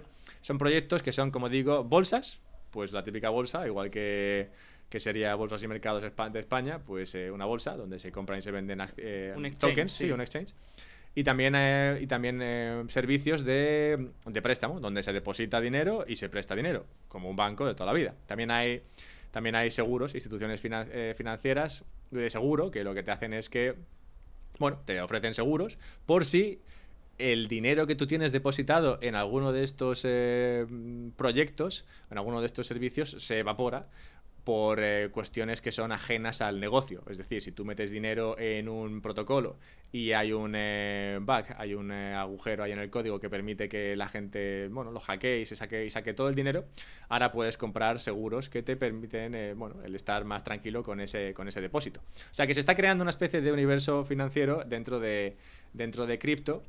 Y, esos activos me están, me, me, están acaparando gran parte de mi, de mi análisis últimamente y dentro de estos están, estarían activos, o sea, tokens, proyectos como AVE. AVE es eh, un, eh, un servicio de, préstamo donde la gente puede depositar dinero y ese dinero luego se, se presta. Y ahí puedes encontrar intereses que no puedes encontrar en, eh, en, otros, en otros lugares. Si tú quieres conseguir algo de rentabilidad por tus dólares o por tus euros, ahora mismo está muy difícil. Tú depositar dinero en un banco, un banco y que te den un tipo de interés está muy complicado. Una quimera. Pero, pero en, en, estos proyectos de, dentro de cripto o incluso en proyectos eh, centralizados, es decir, entidades centralizadas y reguladas por, por Estados Unidos, también puedes depositar dinero, depositar dólar y que te dé una rentabilidad que estaríamos hablando del 5, 6, incluso a veces 8% anual y esto en entidades totalmente reguladas. Pero bueno, volviendo a las que son a las que son puramente cripto, pues sí tendríamos AVE, tendríamos eh, Synthetics, que sería una, bolsa de, derivados, tendríamos Balancer y tendríamos eh, proyectos como Uniswap. Balancer y Uniswap son, son bolsas donde, donde la gente puede depositar activos para que esos activos luego sean comprados y vendidos como en una bolsa, solo que son bolsas distintas ya que no son bolsas que funcionen con un libro de órdenes. No sé si la gente estará eh, sabrá un poco a lo que me refiero con un libro de órdenes, pero si, si, se ha enfrentado a, un eh, broker, habrá visto que hay libros de órdenes donde se, que se usan para conseguir el precio de un activo. Pues en, cripto no, no, existen los libros de, de órdenes, existen los eh, market maker automáticos que necesitan que la gente deposite su dinero, sus tokens dentro de, la, bolsa y ese depósito también te renta cierto interés y también te deriva parte de las comisiones que, se pagan por hacer trading. Y ahí, como he dicho, estarían Uniswap, estarían eh, Balancer. Luego también hay proyectos que han surgido al albor de esta, de esta creación de intereses masiva por parte de diferentes proyectos, que sería el más característico o el más eh, conocido de todos, sería Jern. Jern es un proyecto que es simplemente un agregador. Igual que tú usas agregadores para encontrar vuelos, donde te salen los vuelos más baratos, cuando se empezaron a conseguir tipos de interés eh, variados en diferentes protocolos, nació Jern para que tú pudieras depositar el token que tú quisieras y que Jern automáticamente lo depositase en el lugar donde los intereses a, percibir fuesen mayores. Y es tú, tú depositas tu dinero ahí y Jern por detrás va moviéndolo para que tú consigas el mayor interés por, por, eh, por, un depósito, como sería antes un depósito en el Santander o en el BBVA. Genial, es que esto te da una idea de que no son activos eh, intangibles, sino que hay un proyecto detrás, un negocio y, algo que, puedes ver y que, y que, y que hace que tenga sentido, ¿no? Entonces, em, pregunta un poco de cuñado codobarrista, de estas que me gustan, ¿cuánto valdrá el Bitcoin de aquí cinco años? Acabo de. acabo de, de, enfrentarme a, a, mi, a mi pasado recientemente. Pues eh, hace un año se puso de moda esta pregunta y se puso de moda el eh, hacer predicciones. Y yo, como novato, caí bueno, novato, ya lleva buenos años, pero aún así caí. Y, y en un podcast mío del año, de hace un año, hace 12 meses, más o menos, yo predecía que en el verano de 2020 Bitcoin estaría por los, por los 50.000 dólares o así. Cosa que se me había olvidado totalmente hasta que uno de mis oyentes amablemente me lo recordó ayer. me dijo, oye, ¿tú no decías que esto iba a estar a 50.000 este año? ¿Qué ha pasado? Dice, ¿ha sido por lo del COVID?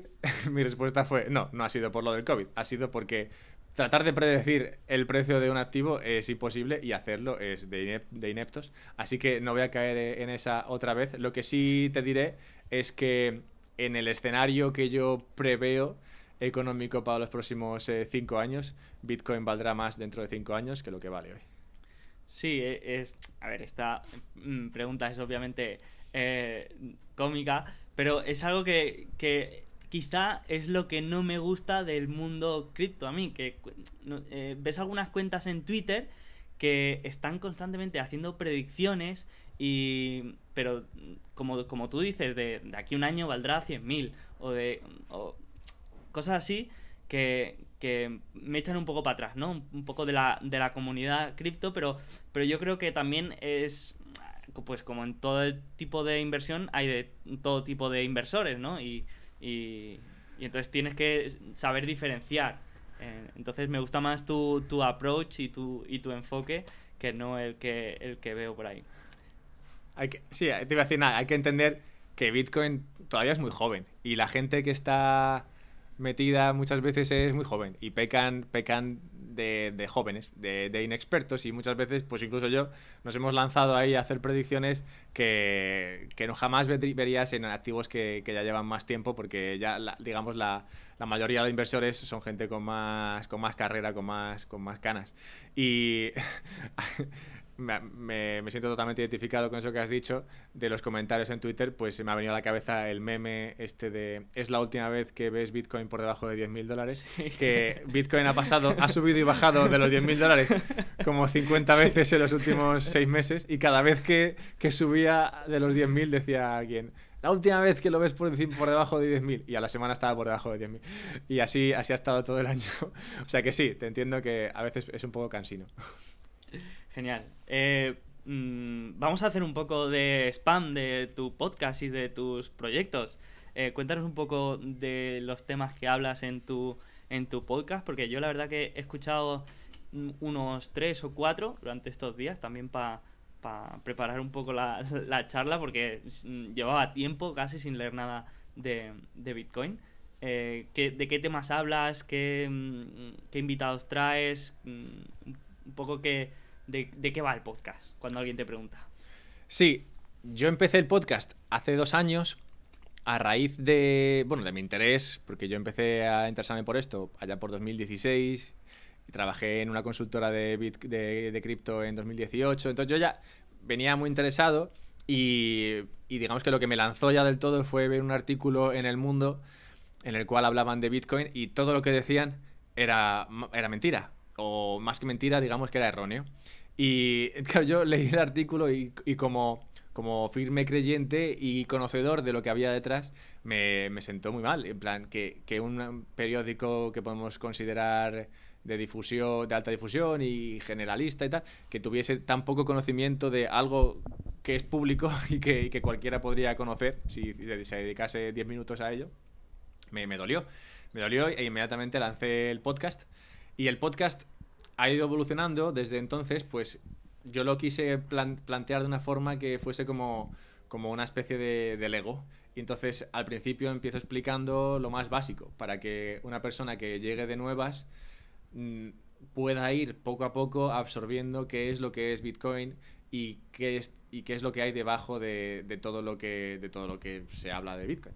Entonces, eh, los primeros capítulos, durante el primer año o así, durante esos primeros 50, 60 capítulos, toco cosas particulares de Bitcoin, del universo cripto, para que con eso te puedas hacer una idea de todo lo que hay, digamos, toda la que es la base de, Bitcoin. Sin meterme a cosas muy técnicas, pues mi objetivo aquí era precisamente el que la gente comprendiese qué es lo que hay y lo entendiese de forma que fuese medianamente digerible. Entonces yo cojo cosas de, Bitcoin o cosas que estén pasando y tal y le, doy, cojo una metáfora o le doy un giro para que de alguna forma se entienda qué es lo que hay, qué es lo que hay detrás y, la gente vaya entendiendo un poco qué es lo que es... Eh, qué es lo que es Bitcoin. Y eso fue el primer año y pico. Y luego, una vez que ya había tocado, digamos, todo lo básico y que consideraba que, que ahí estaba el conocimiento para cualquiera que quisiera absorberlo, empecé a hacer entrevistas y a entrevistar a gente que se dedicase a las finanzas, a la inversión o también a, Bitcoin o, proyectos de, cripto que me parezcan ah, interesantes.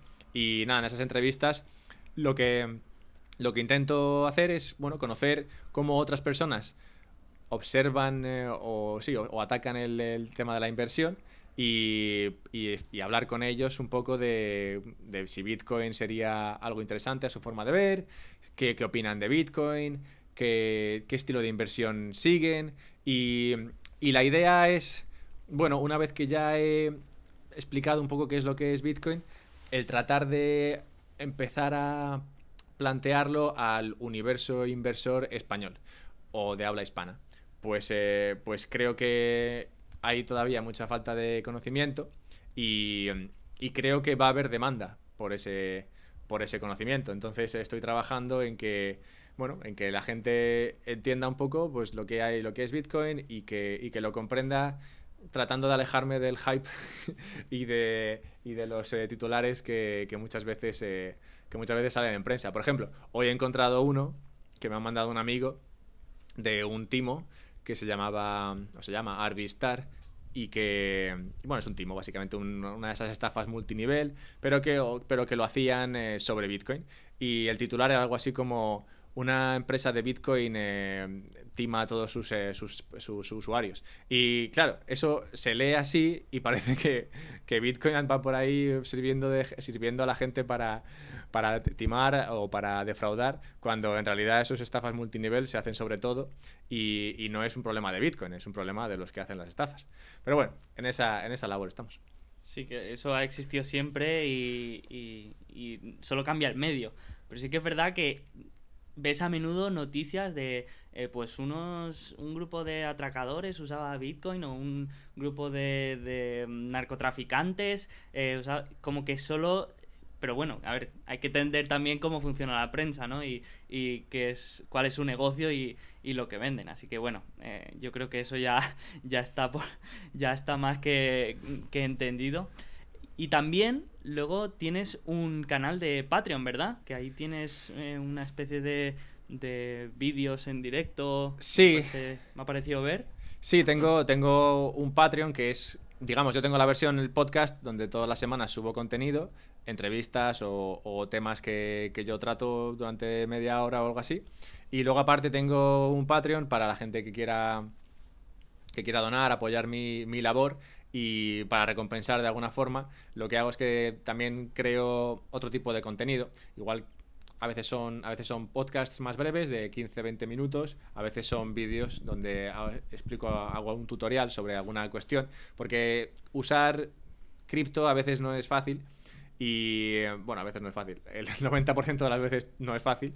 La experiencia de usuario todavía deja mucho que desear.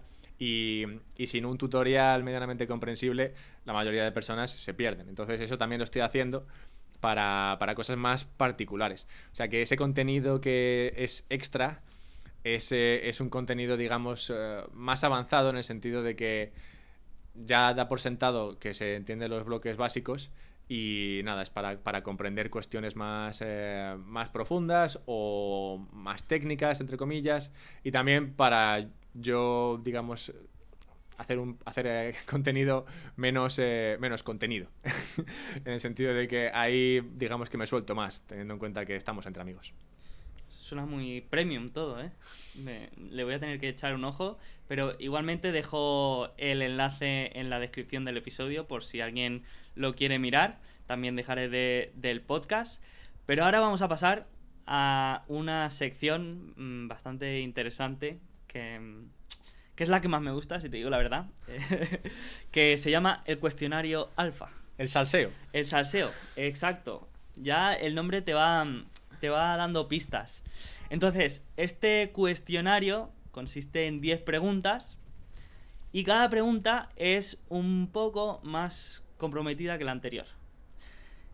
Pero, obviamente, tienes un comodín que puedes usar en la pregunta que quieras. Si hay alguna pregunta que no quieras responder, puedes usar el comodín.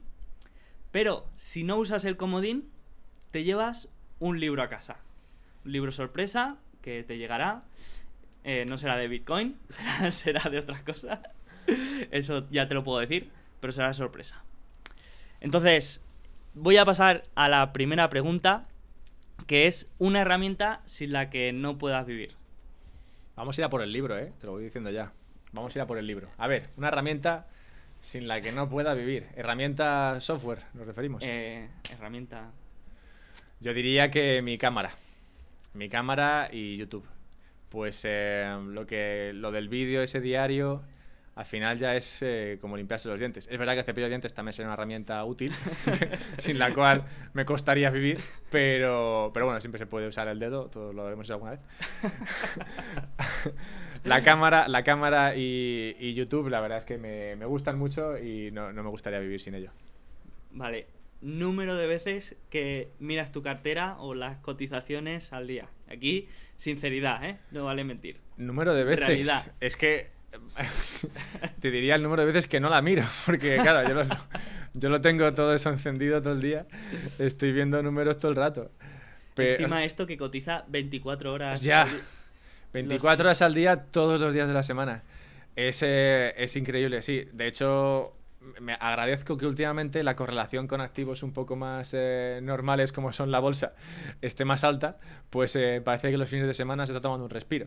Pero, pero si no, es un no parar. Estás todo el día, sábados, domingos, eh, por la noche antes de acostarte, cuando te levantas. Ese es fastidiado. O sea, que no te sé decir el número, pero es, es, un número ordinario. Vale, me parece que vas a batir récord en esta, en esta pregunta. Incluso me superas, ¿eh?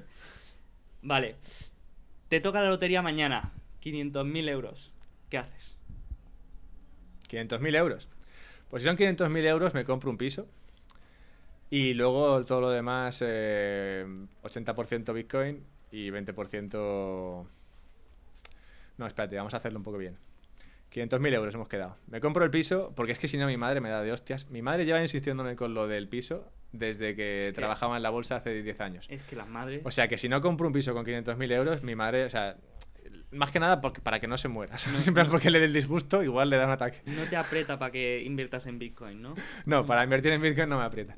Pero para la casa no veas. O sea, si son 500.000, algo para la casa tiene que ir y yo luego la alquilo y tranquilamente vivo alquilado en otro lado. Pero sí, algo, habría que poner ahí.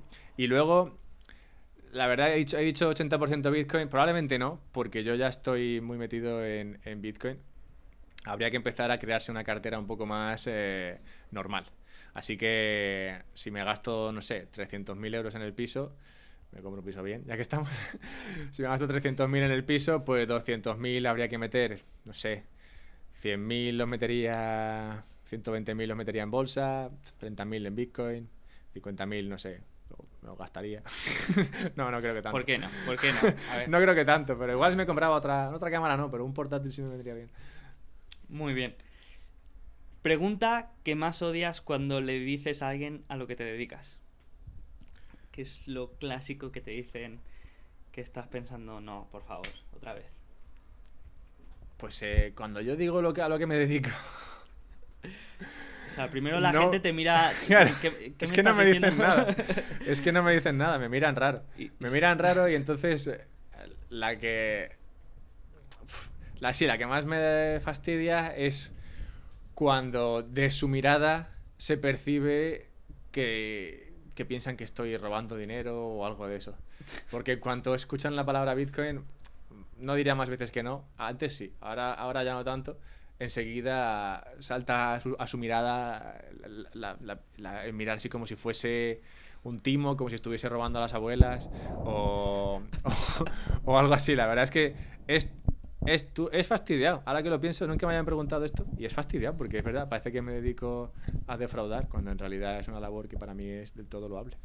Bueno, cuando dices que te dedicas a la inversión, te ven los que no lo entienden como el logo de Wall Street. Y, o sea, que no es porque sea Bitcoin, es que en general eh, es un mundo un poco estigmatizado. prefería esa, cuando decía que cuando trabajaba en bolsa y decía que me dedicaba a la inversión y me miraban como si fuese un tiburón, prefería esa, porque oye, tiburón al menos pero dentro de la legalidad. Ahora me miran como si estuviese robando. También es verdad. ¿Quién te gustaría que gobernara tu país? ¿Un economista, un psicólogo o un filósofo? Un economista, pero de la escuela austriaca. Keynesiano. No, no, un keynesiano no. Un keynesiano no. Keynesiano. Economista de la escuela austriaca, pero vamos, eh, del tirón. Y sí, sí, y eh, si, si le caen mal los keynesianos, igual incluso mejor. Porque así, digamos que empuja más todavía su agenda. ¿Una inversión en alguna criptomoneda que le recomendarías a tu peor enemigo? Bitcoin Cash. Bitcoin Cash. Tan mala es. Bitcoin Cash. Eso no vale para nada. Vale.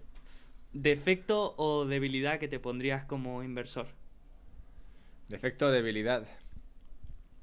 Esa es buena.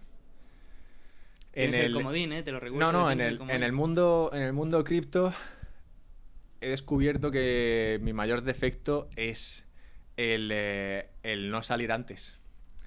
En el mundo cripto es una, es una, es una cuestión difícil de aprender. Estoy, estoy en ello. Además, el, el ser consciente de ello creo que ya me pone, me pone en el buen camino. Pero a veces, a veces las, ah, las narrativas, los, los precios se ponen tanto de acuerdo que es fácil, es fácil creerse que, que eso va a la luna y, y no salir. Y no salir y decir, no, no, esto aún le queda.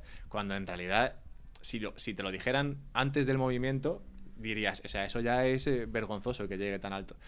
Entonces, el, el, eh, el saber eh, apreciar cuando lo has hecho bien y, y sacar dinero, plan, pagarte por lo que has hecho bien, pagarte entre comillas, me parece que ese, ese es una, una cosa que me queda por aprender. Genial. Vamos con las tres últimas. Todavía tienes el comodín. Vamos bien, esto, esto lo llevamos a casa. Pero, pero son las tres peores. Eh, la siguiente es el invitado de tu podcast que menos te haya gustado. Pero esa pregunta es Hombre, fastidiada. Hombre, te piensas que yo a mí me gusta ir regalando libros. Eh, no, o sea, ya, ya puede ser un libro bueno. ya puede ser un libro bueno. lo será, lo será. En el- la cuestión de, de entrevistar a, a personas es, eh, es difícil porque, claro, tú tienes una agenda y, y hay y luego cuentas con que la persona va a venir y va a aportar valor y va a aportar, aportar conocimiento y, y sabe un poco de qué, de qué va la, de qué va la feria. Y, y no, siempre, no siempre es así. Voy a tener que quedarme sin el libro porque no me gusta. No me gusta. Digamos, decir esto en público. Pero sí, digamos que, como en todo, hay, hay jerarquías. Y eh, ahí yo, en mi jerarquía, tengo, tengo un eh, invitado cuyo contenido no me pareció para nada ni preparado ni acertado. Pero, pero aún así, creo que en, en su en su justa medida aportó valor a algunas personas y, y por eso tampoco soy yo para juzgar quién es el mejor o quién es el peor. Eso debería juzgarlo la gente que lo escucha. Bueno, la daremos por buena por haberla desarrollado. Y la penúltima es un sueño que tengas y, y que se que perdón, Que se- un sueño que tengas y que sepas que nunca se podrá cumplir. Esta, es- esta ya es eh, nivel filosófico. eh, Joder, Profundo. pues eh, francamente me parece que yo no viviré para ver una España en la cual se siga un sistema basado en la economía austriaca.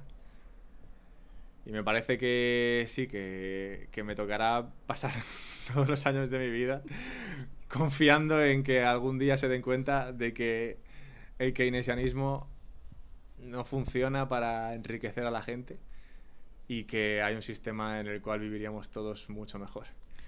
Ese me parece que es un sueño que no, no, se va a cumplir y me da por saco. Pero bueno, pero si eres la persona que menos se puede quejar. Es que no lo hemos comentado, pero Alberto es residente en Portugal.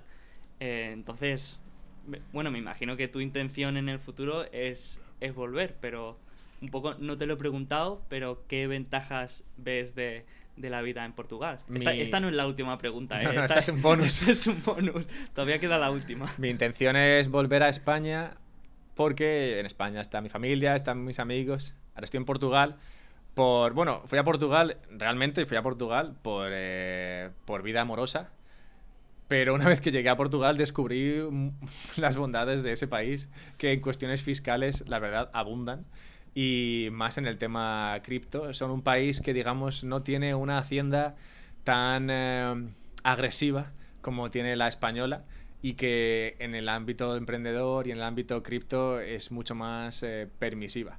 No me voy a meter en el a valorar esto en el tema en el ámbito cripto, pero en el ámbito emprendedor me parece que España hace un trabajo horrible. Como habiendo, habiendo sido emprendedor durante años, me parece que España intenta que no exista el emprendedor y que cada vez más eh, tengamos que depender del Estado y, bueno, por ahí, por ahí volveríamos otra, vez al keynesianismo. Así que no, no que volver al mismo lugar. Pero sí, estoy en Portugal, fui a Portugal por, unas razones y me quedé por otras. Genial. Pues pasamos a la última, que ya es eh, la pasta. O sea, ¿cuánto patrimonio tienes y cómo lo tienes repartido? ¿Cómo, cómo es tu cartera? ¿Qué, qué porcentaje tienes en, en cada activo? Y, y, cuánto? No hace falta cifra exacta, pero... Para, para no engañar al oyente, he de confesar que ya conocía la existencia de esta pregunta antes de, antes de que me, la, formulase, la formulase Sergio. Pues estamos aquí, como, como ha explicado Sergio en directo, y tengo las preguntas delante. Así que sabía, sabía lo que iba a venir. Y me ha dado tiempo para, para pensarlo y he decidido ser sincero. Como he explicado antes, yo trabajé en bolsa y no tuve demasiado aprecio por el dinero durante muchos años. Luego tuve aprecio por él cuando no lo tenía y solo recientemente he empezado a apreciar el dinero y más aún el buen dinero. Así que mi patrimonio ahora mismo es eh, extremadamente reducido para lo que a mí me gustaría. Yo ahora mismo, así más o menos a ojo, debería tener en euros unos 20.000 euros, lo cual es eh, ciertamente, ciertamente escaso para, para lo que para lo que me gustaría tener en este, en este momento de mi vida. Lo bueno es que hasta hace bien Has poco. vivido bien. Eh, bueno, lo bueno es que he vivido bien, no me he privado de nada. Lo bueno es que no me he privado de nada. Y lo segundo bueno es que al menos he encontrado, digamos, mi lugar en el mundo. Y, es un lugar en el cual eh, se, crea, se crea riqueza. ¿Y cómo están distribuidos? ¿Es 100% Bitcoin? Es, eh, sí, 95%. Genial. Oye, pues eh, te has llevado el libro a casa. Eh, todavía tengo que pensar cuál, cuál te voy a regalar. ya te he dicho que no va a ser de Bitcoin, pero mm, ya pensaré algo. Oye, muchísimas gracias, Alberto. me ha encantado esta, esta charla en, en directo. Cuando cuando la tienes con alguien creo que, es mucho mejor y, se nota más el, feeling y la, confianza de estar los dos, los, dos juntos. Así que muchísimas gracias y ahora continuamos la conversación con, con una copa, ¿no? Exactamente, exactamente que me la he ganado y el libro también me lo he ganado. pues muchísimas gracias. A ti, Sergio.